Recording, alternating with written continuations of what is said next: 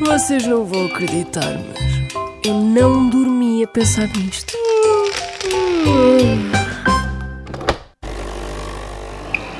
Será que reconhece este som? É um martelo de plástico usado no São João, criado em 63 em Rio Tinto por Manuel António Boaventura. Nós vamos deixar quem sabe realmente o assunto falar sobre isto e por isso vamos ao Porto. Oh meu São João bonito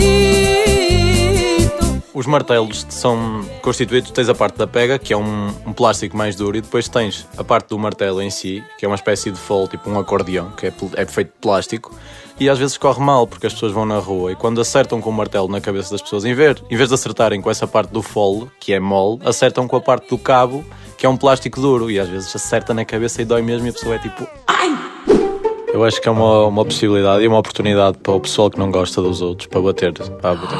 É por maldade, não é nada. Eu acho que sim. Mas, mas porquê que há esta tradição? Sei que, por exemplo, à parte dos martelos também há uma tradição que é espetar com alho porro na cara das pessoas. Sério? Sim, que é uma planta.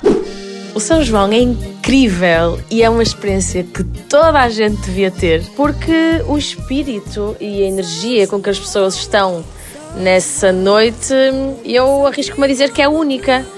As pessoas cozinham eh, na rua, comem sardinhas, bebem, dançam, dão com martelos também.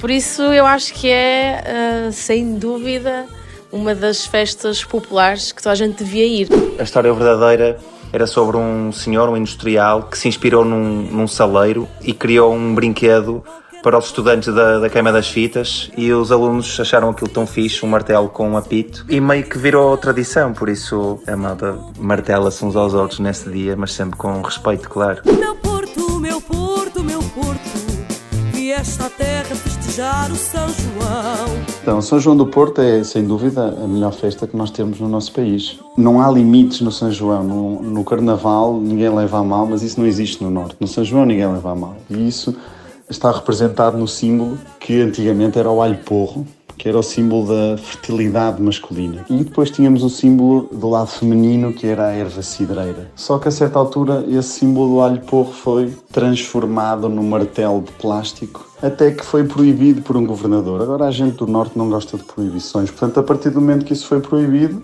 os martelos disseminaram. Portanto, basicamente, o- a grande festa do Norte hoje é muita coisa, mas é também uma noite em que nós batemos nas cabeças uns dos outros e é a melhor festa do nosso país. É